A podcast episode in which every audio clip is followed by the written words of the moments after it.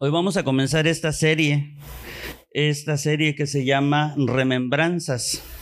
Es una serie donde vamos a estar a lo largo de, de, esto, vamos a estar abordando muchos temas que ustedes en algún momento ya, este, ya tomaron, ya se abordaron en un tiempo pasado, ¿no? El año pasado, antepasado, hace tres años, hace cuatro años y los vamos a volver a abordar para reafirmar los conocimientos y para quienes no lo han escuchado, pues lo escuchen.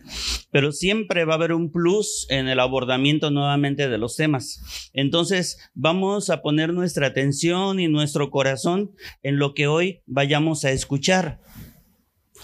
Y vamos a empezar algo que tiene que ver, yo en verdad no, no definí bien cómo ponerle de tema a este primer episodio de remembranzas. Este fue cambiando. De aquí yo le puse mi TCD, o sea, mi tiempo con Dios, pero no, no, no sé, no logro encajarlo con lo que hoy voy a hablar. Pero bueno, eh, quiero empezar el tema hablando acerca de la tentación. Y dice Génesis 3.1, el capítulo 3 de Génesis habla acerca de, la desobediencia del hombre, habla, acerca de la obra de Satanás, habla acerca de la tentación, habla de la muerte espiritual, habla de muchas cosas que lo que sucedió en ese momento fue de lo que definió la vida sobre el planeta durante todos estos siglos que el hombre ha pisado la tierra. Lo que pasó ahí lo ha definido. Y, y hoy quiero que lo tomemos porque como es un pasaje donde donde hay mucho por ver, mucho por descubrir, depende lo que tú quieras encontrar va a depender de qué tanto tú quieras escarbar sobre eso, ¿no? Entonces, los grandes tesoros siempre se encuentran en grandes profundidades y entre más profundo, siempre va a ser más difícil llegar ahí. Sin embargo, la Biblia, o más bien Dios a través de su palabra nos habla acerca de que tenemos que escudriñar Sí, no nos podemos quedar con lo que hay por, por encimita, sino siempre tenemos que ir profundizando más. Y dice Génesis 3.1, pero la serpiente era astuta más que todos los animales del campo que el Señor Dios había hecho, la cual dijo a la mujer, con que Dios les ha dicho no coman de todo árbol del huerto. Entonces, fíjate cuál fue la pregunta con que llega este, llega el tentador con la mujer, con que, con que Dios les ha dicho no coman de todo árbol del huerto. Yo creo que si la serpiente hubiera hablado de, le hubiera dicho a la mujer, ah, con que Dios les ha dicho que no coman de un árbol o si la serpiente le hubiera dicho, ah, con que Dios les ha dicho que no coman de ese árbol. Yo creo que nada más la respuesta de la mujer hubiera sido un sí. Y ahí se hubiera acabado el asunto. Sin embargo, lo que la serpiente deseaba en ese momento, escúchame bien, era conversar con la mujer. Por eso le avienta esa pregunta. Fue, es una pregunta, si nosotros la analizamos, es una pregunta bien hecha, con un objetivo preciso. Con que Dios les ha dicho no coman de todo árbol del, del huerto. Así que quería conversar. ¿Qué, ¿Qué es lo que quería el enemigo? Pues quería conversar. El consejo y lo que nosotros podemos ver o sea, siempre que encontremos algo en la palabra, tú tienes que preguntarte, ¿y eso a mí de qué me sirve? ¿Sí? Cuando tú estés leyendo tu Biblia y encuentres un pasaje, una obra de Dios, un hecho de un hombre, una, la obra de Cristo, la obra del Espíritu Santo, cuando tú lo encuentres, tú te tienes que preguntar, ¿y eso a mí de qué me sirve? Bueno, eso a nosotros de qué nos sirve. Esto nos habla acerca de que nunca nos tenemos que enredar en una conversación con la tentación, amados. Nunca, porque siempre, siempre, siempre vamos a salir perdiendo. Nunca. Lo que la serpiente quiso fue entablar una conversación y supo cómo hacerlo y supo con quién hacerlo. Lo hizo con la mujer. El objetivo de la mujer, el, objetivo del enemigo era entablar una conversación con la mujer, pero ese no era su propósito final. Su propósito final era llegar al hombre.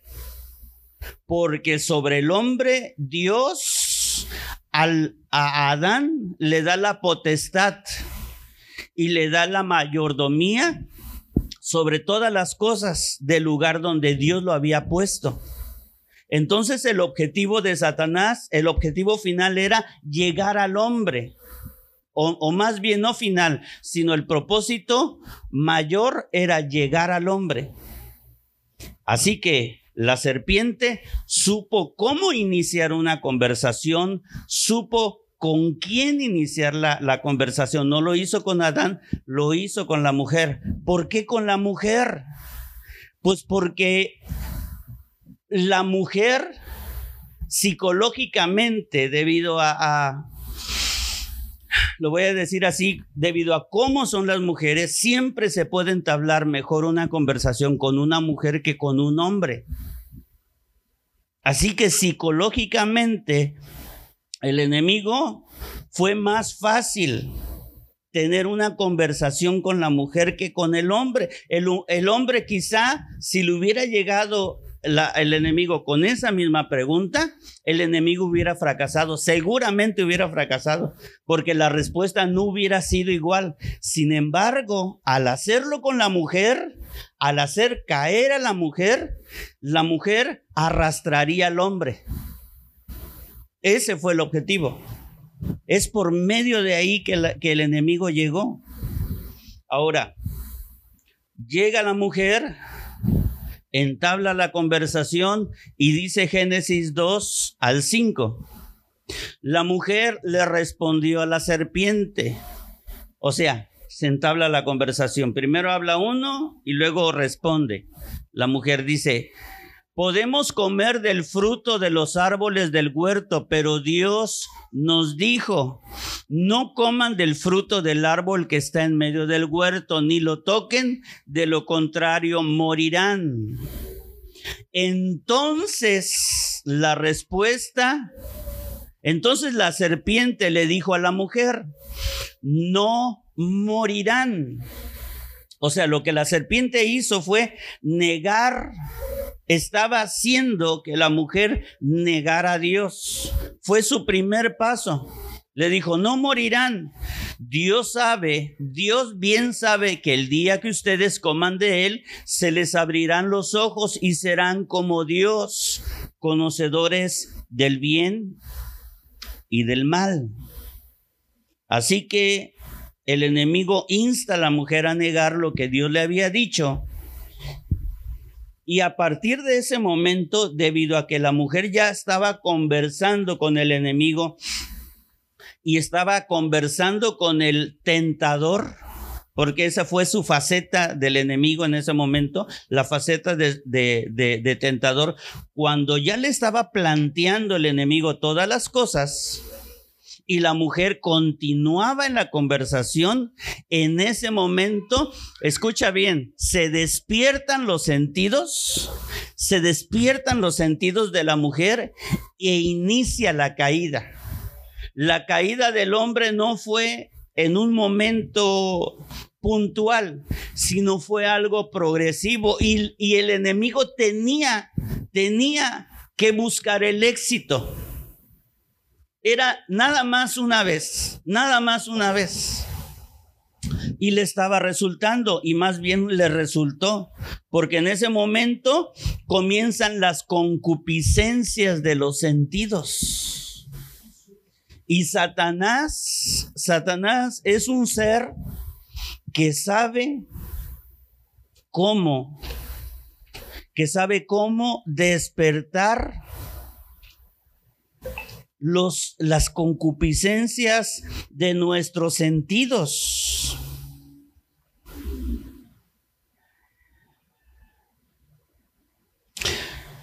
Hay un pasaje que no tengo yo ahí.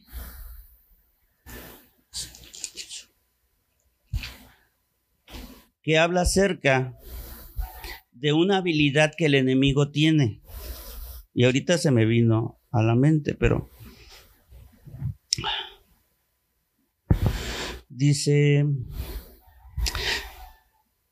dice Ezequiel 28, 14 y 15 y 16. Más, más, bien voy a leer el 15 y el 16. Y es una referencia acerca de Satanás. Y dice, perfecto eras en todos tus caminos desde el día que fuiste creado hasta que se halló en ti maldad.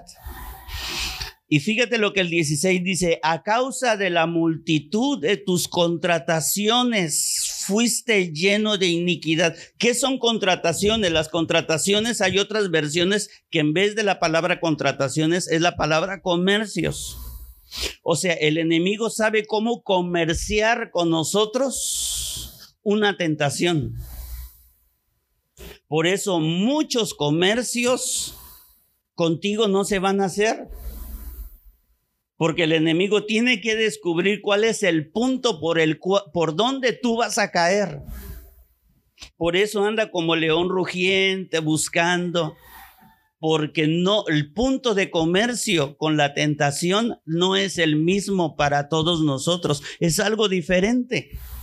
Y el enemigo estaba en este caso comerciando con Eva y le estaba mostrando. Entonces hizo que las concupiscencias en los sentidos de Eva, o sea, en su oído, su vista, su gusto, su tacto y su olfato, se despertaran. Cuando dice que era un fruto, ¿no viene ahí?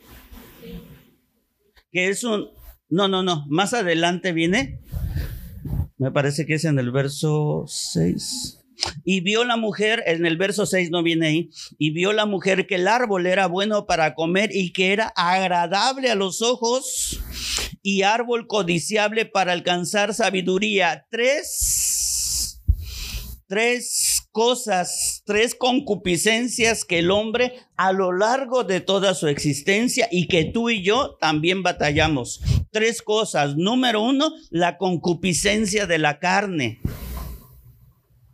la concupiscencia de la vista y la concupiscencia de la soberbia de la vida.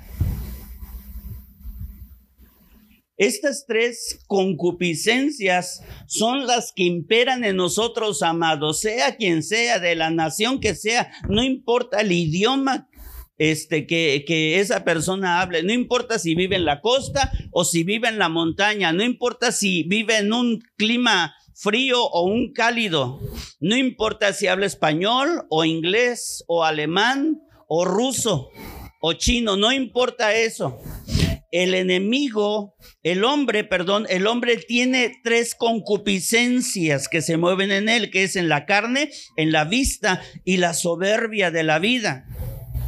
Cristo cuando fue tentado en el desierto, por ejemplo, en, Mateo 4 o en Lucas 4, tú te vas a dar cuenta, si revisas la tentación en el desierto, te vas a dar cuenta que estas mismas tres propuestas para el hombre fueron las mismas. O sea, Satanás no cambió de estrategia ni con ellos en el Edén, ni con Jesús en el desierto. O sea, no cambiaron.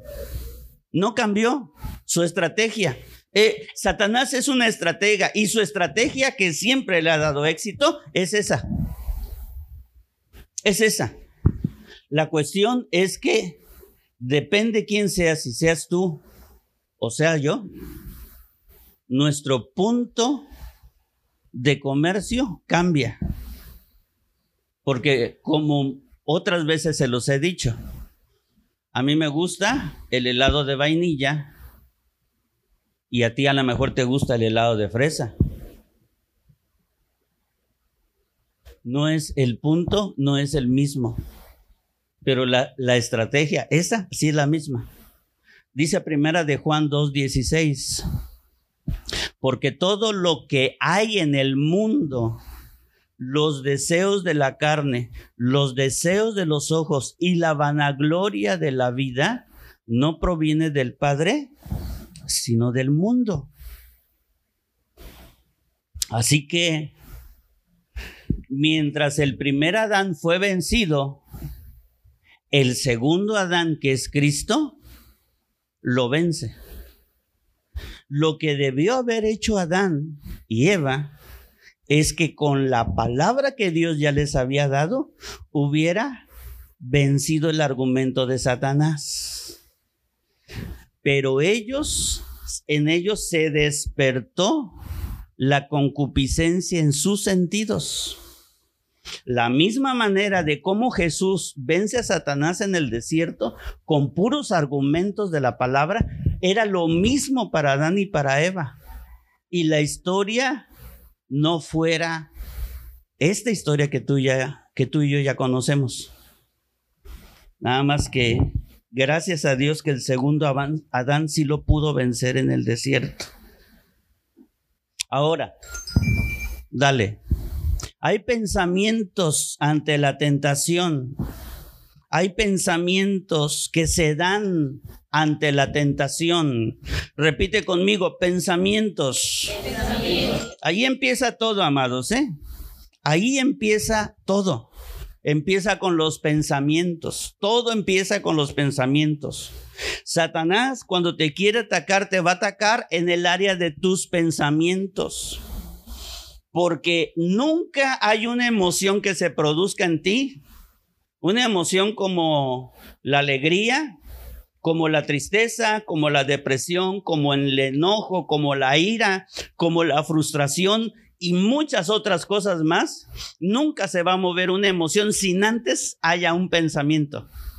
Tiene que primero haber un pensamiento para que se produzca en nosotros una emoción y nosotros, de acuerdo al dominio propio que tengamos, vamos a ser movidos por esa emoción o por ese sentimiento.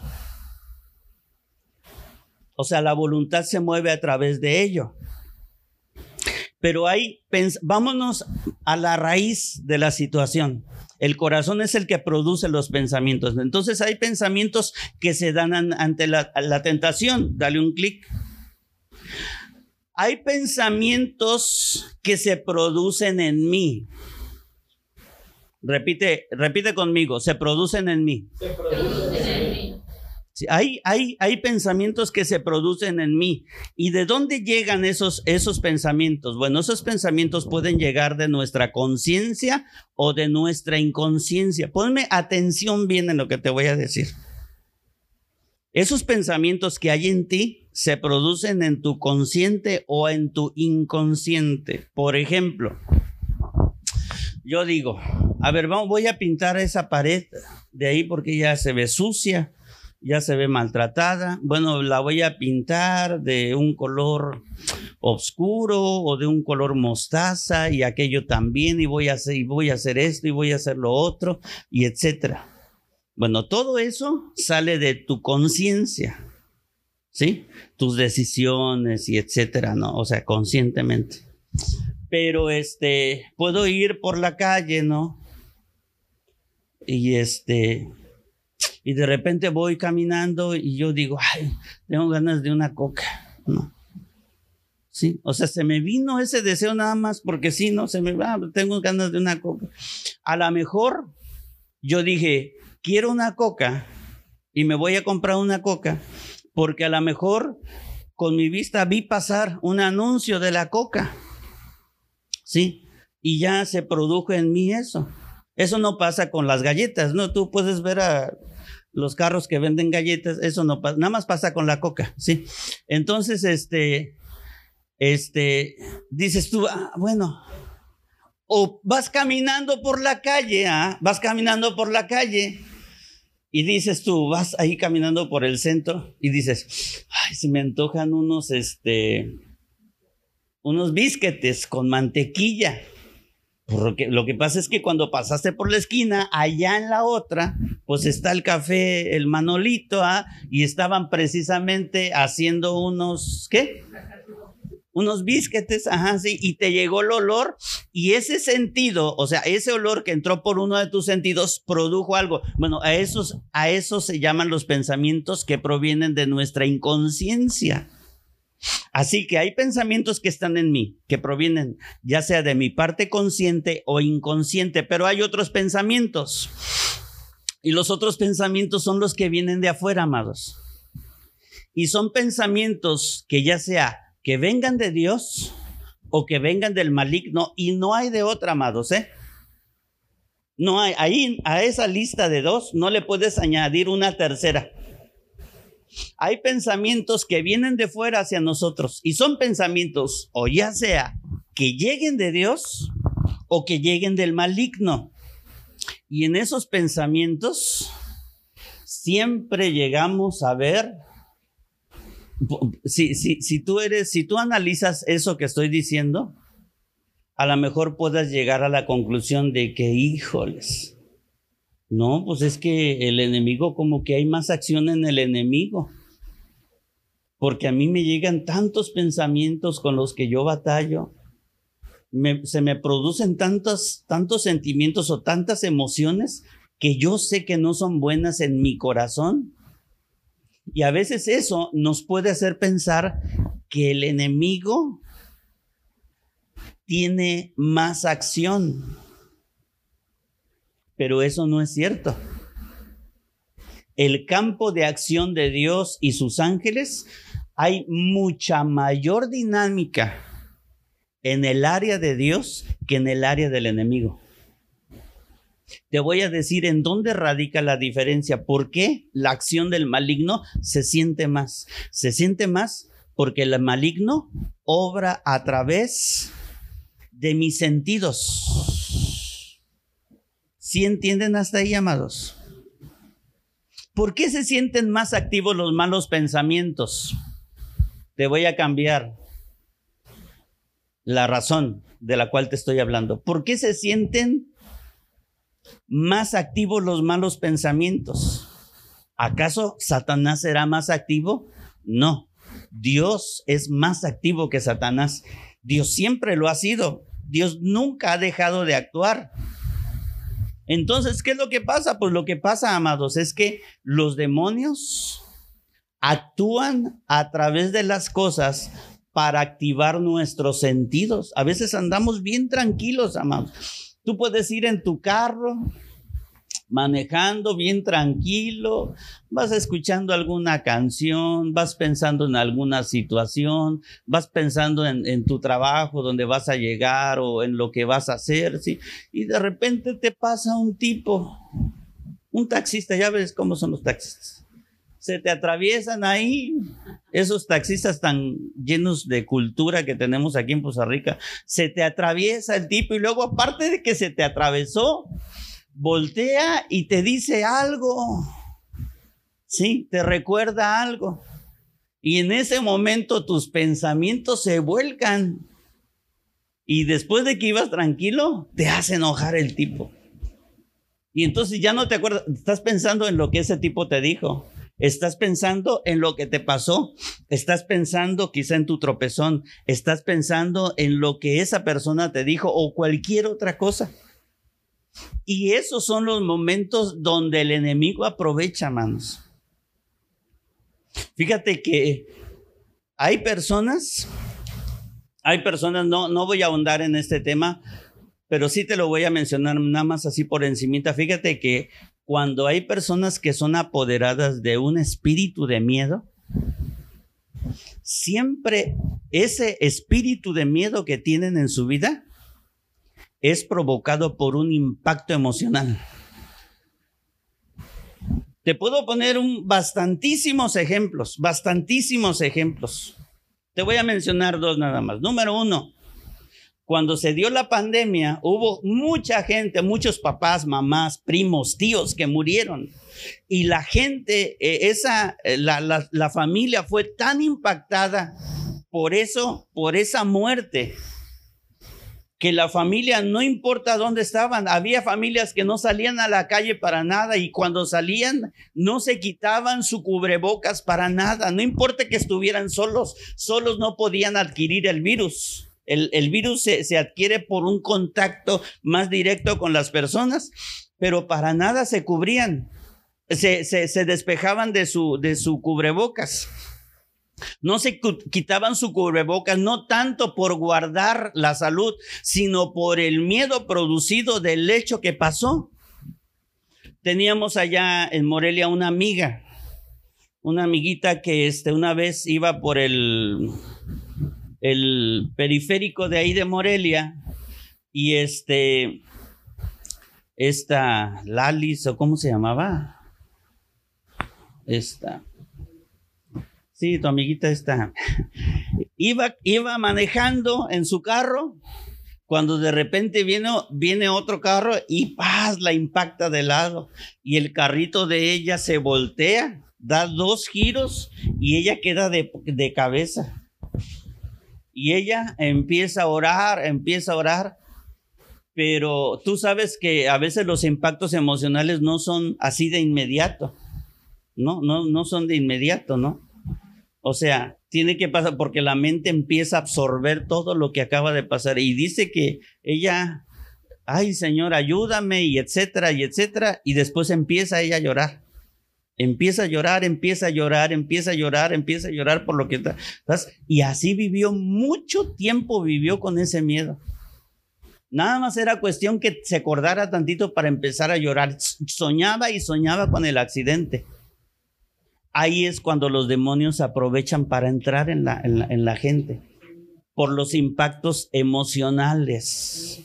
Un demonio nunca va a tomar autoridad sobre el área, sobre un área de tu vida, si no es a través de un impacto emocional.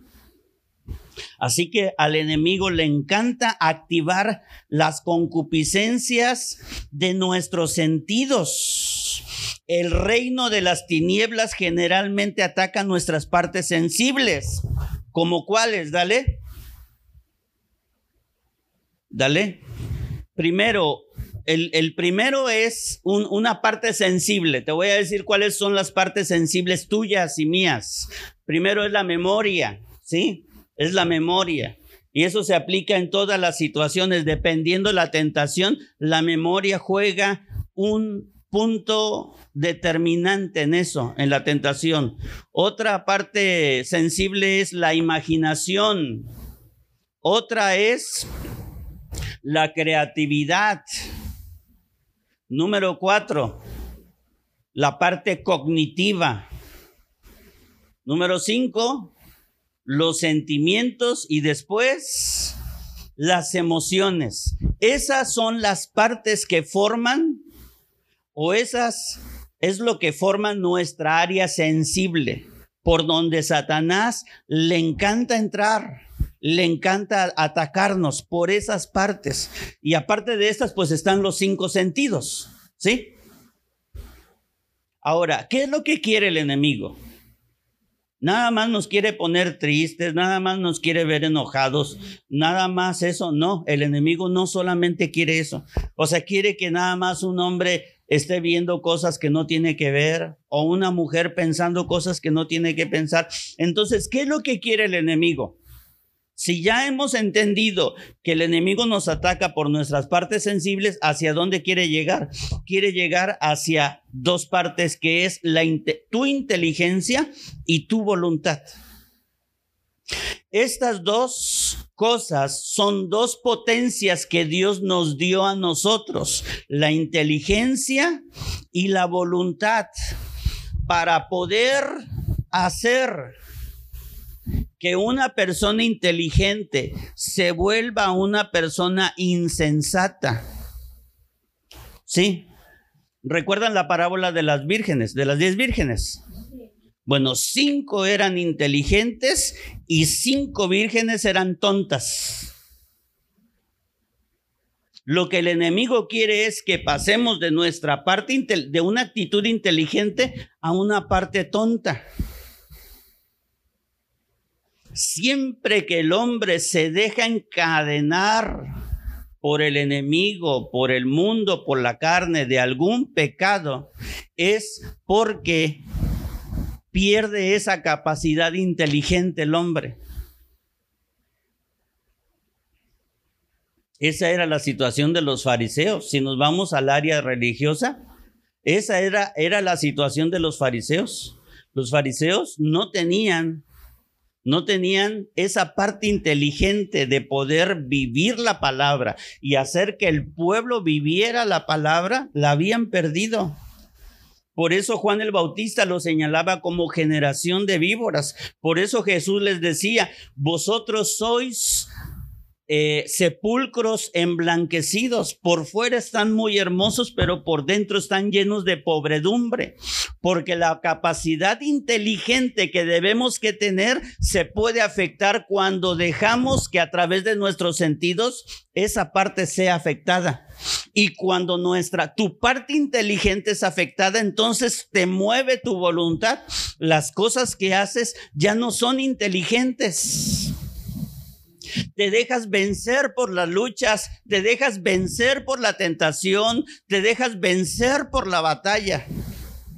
Porque ya no estás ya no estás pensando de manera inteligente y tu voluntad se doblega. En vez de arreglar un asunto con mi esposa, en vez de arreglar un asunto en mi trabajo, en vez de arreglar un asunto con mi familia, en vez de poder de tener la capacidad inteligente de arreglar una situación, me dejo vencer. Y no solamente me dejo vencer, sino que soy arrastrado por eso. Por eso hay personas que viven enojadas, frustradas, tristes, deprimidas, amargadas. O hay quienes se creen muy alegres y creen que la vida es un carnaval, como decía Celia Cruz, y quieren hacer de todo una fiesta. Y si recuerdan el estudio de Eclesiastés, nos vamos a dar cuenta que esas personas que son muy alegres y muy contentas y que nada les afecta, hay una gran situación de peligro en su corazón, pensando que así son, aquí así es la vida, pero la vida no es así. No, la vida no es así. Todavía no llega ese momento de felicidad para nosotros. Entonces, hermano, tenemos que vivir triste. No es lo que estoy diciendo. No, no es eso lo que estoy diciendo. Entonces, cuando Dios, cuando el enemigo actúa, actúa por medio de los sentidos. ¿Ya entendimos eso? Bueno, escucha bien. Cuando Dios actúa, siempre va a actuar desde un punto muy profundo en tu corazón. Lo voy a volver a repetir. Cuando Dios actúa en nosotros, actúa desde un punto tan profundo en nuestro corazón que cuando su voluntad sale, es una, sale, su verdad sale de manera tan suave y sin violencia en tu corazón que hace, fíjate bien, sale tan suave y tan sin violencia que cuando la verdad de Dios sale de tu corazón, es capaz de apagar la ira que tú tienes en el momento de la prueba. Cuando sale, sale tan suave que es capaz de apagar los argumentos que tú tengas en la lengua para ofender a otra persona el mandamiento de Dios tiene la suavidad para poder perdonar a los que no puedes perdonar. Y así en todas las cosas. El diablo siempre es violento para llegar a nuestros sentidos. al diablo siempre le gustan los escándalos, siempre. Apréndete este dicho. Es más escandaloso un árbol que cae que un árbol que crece. Siempre que vas a ver que están talando un árbol y lo están cortando, ¿sí? Y ya lo cortaron con el hacha de abajo y por acá, ya cuando va a caer el tronco, hace un escándalo y da un golpe tan fuerte por todos los kilos de peso, va hacia, hacia la tierra y ¡paz! O sea, es un escándalo lo que hace. Pero cuando un árbol crece, cuando esa semilla de mostaza que es tu fe, o cuando la palabra de Dios va creciendo, es como el árbol, que va creciendo y va creciendo y va creciendo y va creciendo. Y si la raíz se topa con el concreto, no importa qué tan hidráulico sea el concreto, las raíces lo rompen. Y no importa qué tan fuerte sea la piedra, las raíces, las, raíces rompen la piedra. Sí, y las raíces van creciendo, ¿eh? las raíces no se detienen van creciendo y van rompiendo, van rompiendo, van rompiendo. Y eso no se escucha. Así actúa Dios en nosotros. Así, por eso a Dios no lo sentimos, hermanos. Sí, por eso a Dios no lo sentimos. Estamos en medio de la tentación en medio de la lucha y sentimos que estamos solos. Sentimos que Dios guarda silencio, pero es que Dios actúa desde lo más profundo de nuestro corazón. Así que cuando Dios actúa, viene tan dentro, tan dentro, y a veces eh, actúa y empieza a mover nuestra voluntad, y a veces pensamos que somos nosotros. Pero muchas de las decisiones, de las buenas decisiones que tomamos, no son de nosotros. Es porque nuestra voluntad es movida hacia lo que Él quiere. Nuestra inteligencia y nuestra voluntad es movida para allá pero como Satanás no tiene un acceso, directo a la inteligencia y la voluntad, entonces usa tus sentidos. Fíjate lo que dice Mateo 6. ¿Cómo yo le puedo hacer entonces, hermanos? ¿Cómo yo le puedo hacer para, cómo yo le puedo hacer para que esa voz de Dios en mí no se calle, porque el escándalo de los sentidos, ponme atención, el escándalo de los sentidos muchas veces cuando nosotros lo permitimos calla la voz de Dios. Y ahí es cuando el Espíritu Santo se contrista. Con una mala decisión que tú o yo tengamos, la voz de Dios se contrista. Ahí es cuando él dice Pablo que el espíritu se apaga. No contristéis al Espíritu Santo. No apaguéis el Espíritu. Son dos frases que tienen su raíz en esta situación. Entonces, ¿cómo puedo hacer que la voz de Dios yo la pueda escuchar en todo un día?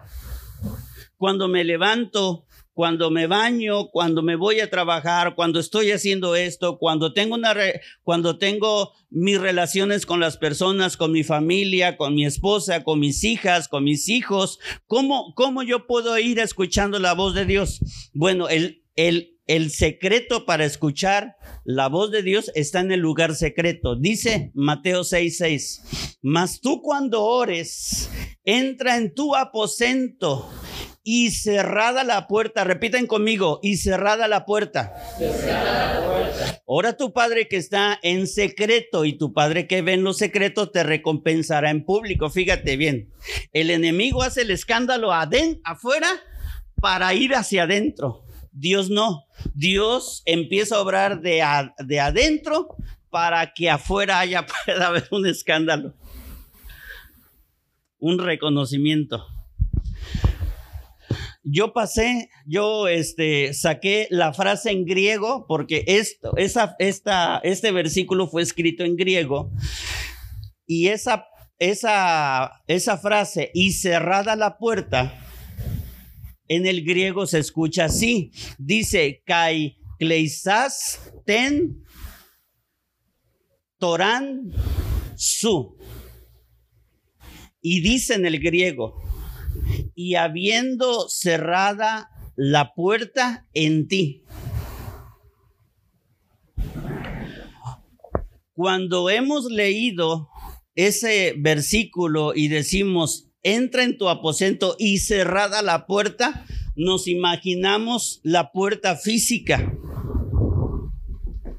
pero no es la puerta física a lo que Dios se refiere, porque cualquier lugar puede ser tu aposento. Cualquier lugar puede ser tu aposento. ¿A qué se refiere el Señor con esto? y habiendo cerrado la puerta en ti, mas tú cuando ores entra en tu aposento y habiendo cerrado la puerta en ti, o sea, ya cuando tú te decidiste a estar con el Señor, es porque vas a cortar con toda la relación que haya con cualquier cosa o con cualquier persona en ese momento en ti.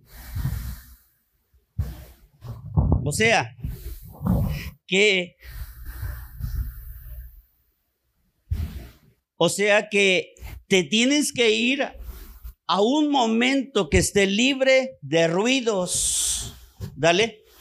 Que esté libre de escándalos. Que esté libre de sonidos estruendosos. Porque para estar con el Padre se necesita un silencio de cercanía. Ahí es cuando se produce el poder de la palabra en ti. El poder de la palabra que actúa en ti se logra en el lugar, en el aposento, en tu aposento, cuando tú renuncias a todo eso, pero ahí está la parte difícil de que no queremos, amados, renunciar a las otras cosas, porque mientras la televisión, mientras las redes sociales, mientras la música, mientras la compañía con esta persona o con la otra, hace que mis sentidos, que yo sienta, que mis sentidos estén activados. Me voy a un lugar porque la palabra me está pidiendo que yo me tengo que ir a un lugar donde yo esté fuera de esa, de, de, libre de, de ruidos, de escándalos, de etcétera.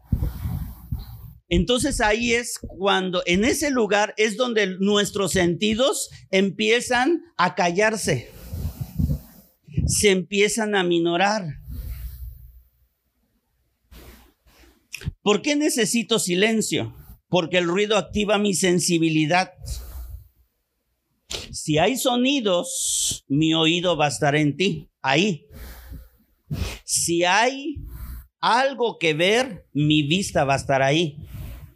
Si hay algo que gustar, mi gusto va a estar ahí. Sí, o sea, vas a querer orar, pero si tienes tu, tu, este, tu celular a un lado, pues nada más estás esperando a ver, a ver, a ver, a ver, a ver, para irte inmediatamente acá, porque tus sentidos están tan despiertos que eso, hacia allá te vas.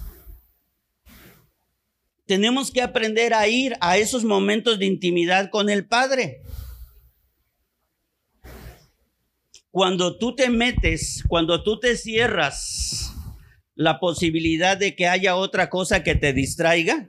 Cuando tú te cierras a esto, no importa, no importa que pase un carro. Lo escuchas, lo oyes, pero no lo estás escuchando. Porque no es lo mismo oír que escuchar.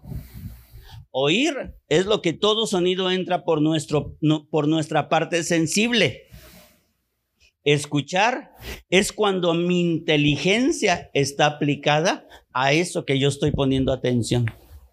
Cuando yo inteligentemente pongo mi atención con el Padre en ese momento, mis sentidos espirituales se van a despertar con la voz del Padre. Pero cuando no estoy acostumbrado a eso, entonces siempre me voy a a ver otra cosa. No es lo mismo ver que observar. ¿Sí? Mis sentidos se tienen que callar con lo que hay alrededor mío. Tengo que, que, que callarme ante todo eso. La razón de mi intimidad no, o sea, o de tu vida de oración no es la activación de tus sentidos, sino que es tu espíritu el que se eleva hacia la presencia de Dios. Por eso el profeta Elías era, eh, era el profeta que decía esta frase. Bueno, él tenía la costumbre de decir, en cuya presencia estoy. El Dios de Israel, en cuya presencia estoy Elías hablaba de esto, de tener una intimidad con el Padre. Y no es que los sentidos se activen, sino que es mi espíritu el que se está elevando, hermanos. Cuando tu espíritu se conecta con el Espíritu Santo de una manera íntima, entonces tus otros sentidos empiezan a dormir. Estar en tu tiempo con Dios es meterse más para observar y escuchar. Y ahí es cuando nosotros nos encontramos con Él. Si cierras tu puerta, darás parte a que el Espíritu tenga algo que decirte. Y así debería ser nuestro tiempo con Dios. Así debería ser. De otra forma, no. De otra forma, no, oramos y lo primero que pasa es que bostezamos. Y, este, y vamos a la iglesia y lo primero que sentimos es sueño. ¿Por qué? Porque tus sentidos no hayan algo con qué activarse. Y como no se activan con algo así, porque estamos en un ambiente de piedad, porque es piadoso orar a Dios, entonces tus, sentidos lo que hacen es que como que te empiezan a dormir, te empiezan a dormir, pero es eso, porque no cerramos. O sea, ¿por qué nos estamos durmiendo? Pues no, no nos estamos durmiendo porque no estamos cerrando la puerta en nosotros. ¿Por qué el diablo nos ataca entonces? Dice la palabra, dale. Porque dice la palabra que fuimos hechos a imagen y semejanza de Dios. Dice Génesis 1.26. Entonces dijo Dios, hagamos al hombre a, nuestra imagen y semejanza.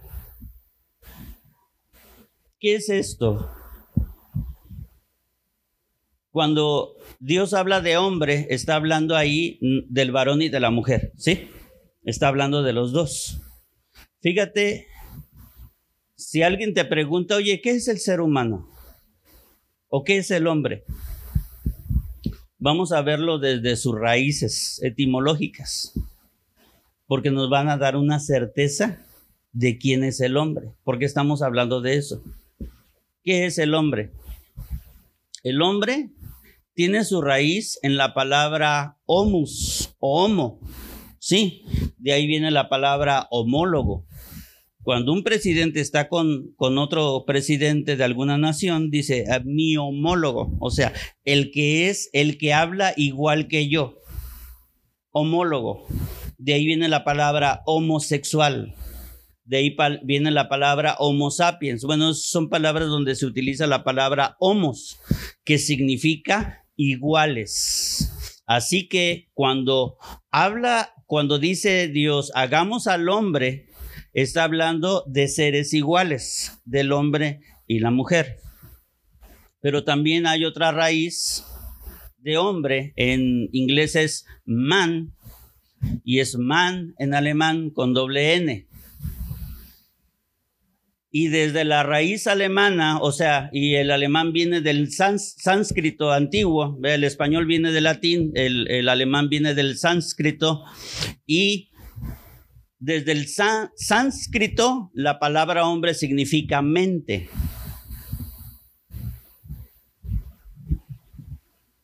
Ahora, hombre, desde la raíz latina, no significa ni igual ni mente, significa manos.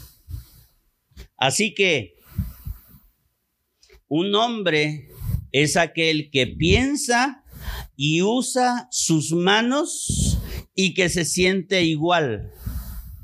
O sea, que se siente en libertad. Dios solamente se va a relacionar con personas. Cuando una persona, lo voy a decir de otra manera, cuando una persona entra en su tiempo con Dios y hace contacto con Dios, es la persona que no lleva prisas para orar, es la persona que se decide estar ahí con Dios en esos momentos. Este es mi tiempo con Dios. Si ahí no tiene que ver nada tu papá, ni tu mamá, ni tus hijos, ni tus hijas, no, no. Esa es una decisión propia. Cuando tú decides, ese es mi tiempo con Dios, voy a pasar este tiempo con Dios, es una decisión inteligente. es una decisión que tiene que ver con una obra tuya y es una decisión que tiene que ver con libertad. Si te metes a tu tiempo con Dios, pero hay cosas que te están presionando, una la mitad de tu mente quiere estar orando al Padre, pero la otra mitad está pensando en, en, en cualquier otra cosa, entonces no hay libertad. Y Dios siempre se va a relacionar con personas libres. Siempre. Por eso una mente atada y unas manos atadas no logran que exista un tiempo con Dios. Así que desde el punto de vista, cuando dice Dios, hagamos al hombre a nuestra imagen y semejanza, quiere decir que lo, cuando Dios crea al hombre, más que crear un cuerpo, Dios crea un intelecto y una voluntad. Dios hace al hombre del, del, polvo de la tierra y cuando ya está el hombre hecho sin vida, Dios sopla vida sobre esa, ese, ese cuerpo que estaba ahí y Dios con su soplo inyecta a ese cuerpo inteligencia y voluntad. Porque así es y libertad, porque así es como Dios quiere relacionarse con nosotros. La inteligencia, la voluntad y la libertad nosotros ya la obtuvimos a través de Cristo, amados. ¿Sí? No, son, no somos eh, eh, personas que estamos esclavizados al pecado, ni estamos esclavizados a Satanás, no estamos esclavizados a las maldiciones. Podemos llegar a tener una condición así cuando yo en mi voluntad decido estar así. Pero Cristo nos hizo libres. Ahora, recuerda una cosa, Recuerda que en cómo, en la manera en cómo tú pelees la batalla de tu vida va a determinar tu presente, tu futuro y tu eternidad. Depende cómo tú la pelees, es lo que va a determinar tu, tu, tu eternidad. Primera de Timoteo 6.2 y con eso termino. Mantener la fe es como una competencia. Haz todo lo posible por ganar la carrera y obtener la vida eterna. Dios te llamó para tener esa vida cuando declaraste la gran verdad de tu fe ante mucha gente.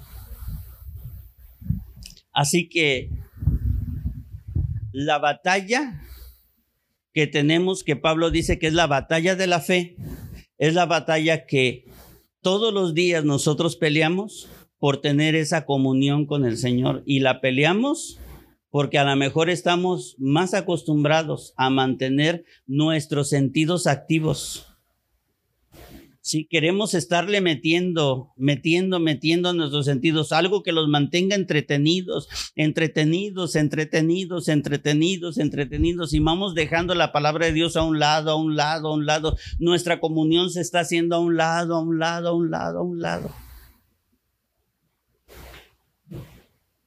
Pero tiene que, tenemos, amados, que irnos tras eso.